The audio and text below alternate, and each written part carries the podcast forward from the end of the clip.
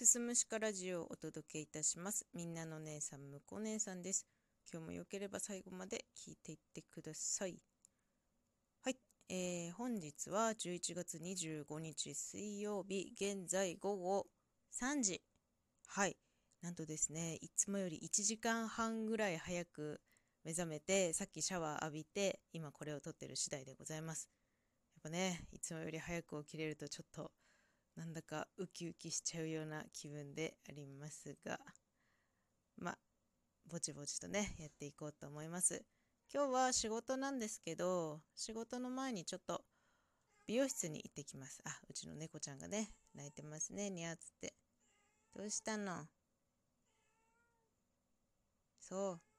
う。うん。美容室にね、行ってくる予定なんです。月に1回のリフレッシュタイムということで。えー、私髪がちょっと明るいもんでねすぐ根元黒くなってきちゃうのでまめにねリタッチしに行ってあと一緒にトリートメントもしてというとこですね。前髪伸びてきたんで前髪も切ってもらおうかな。うん。あのー、私ね働いてるのが飲食店なんです。で飲食店の方あるあるだと思うんですけど基本的にあの調理に携わる方とかっていうのはね仕事ある日は髪の毛切らないんですよ。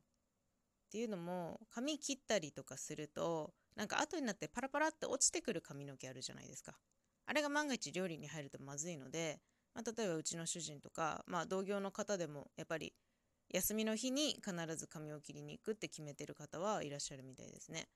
私は髪の毛全部まとめちゃうし前髪もピンで留めてヘアバンドしてってもうかっちり固定しちゃうのでまあ、落ちてくる心配はないだろうということでカットも許してもらってはいるんですが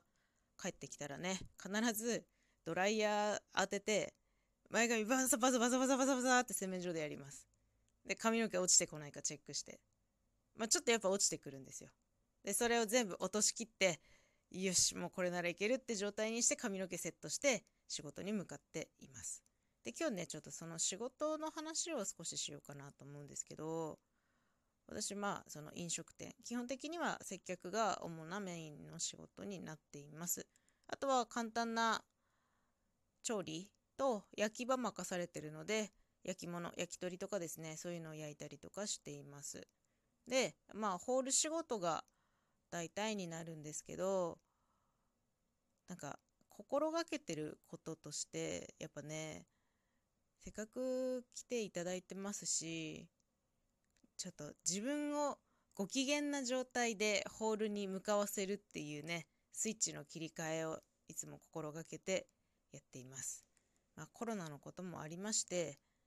席も間引きしてますしね入店人数の制限もかけたりしています。っていう中でも来てくださるお客様にはちょっとね精一杯もう心いっぱいの接客をできるようにということでもう自分ご機嫌スイッチを入れてですねはい、席にいつも向かっております。昔ですね、今の飲食店独立して始める前のことなんですけど、それまでずっと接客業はしてきてたんですけど、飲食店で働いた経験がなかったんですよね。なので、1年ぐらいちょっと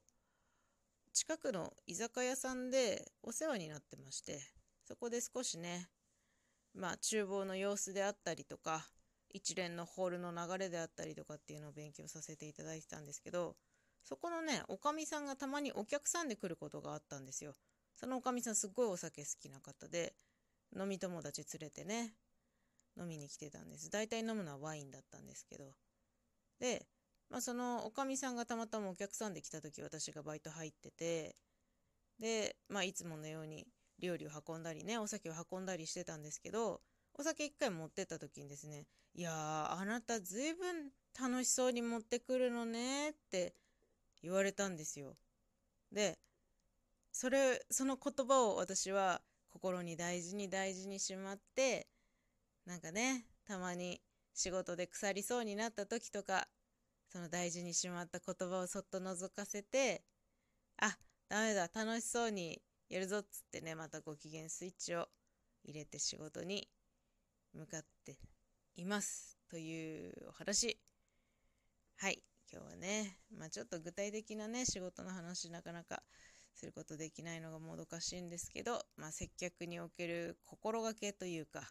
はい、常にご機嫌な状態でお客様と接すれば、お客様も機嫌が良くなってくれるに違いないと私は信じております。今ね、コロナの影響でマスクしながらの接客になっちゃって、なかなか顔を見せることもできないんですけど、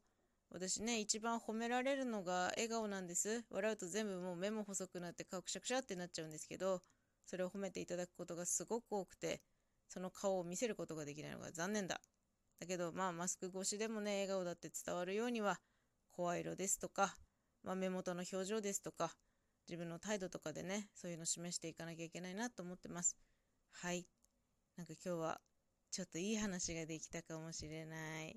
はい。手前味噌ですみません。はい。今日はそんな話で終わりたいと思います。皆様も残り今日という日楽しく過ごしてくださいませませ。ということで、最後までありがとうございました。また次回もよろしくお願いいたします。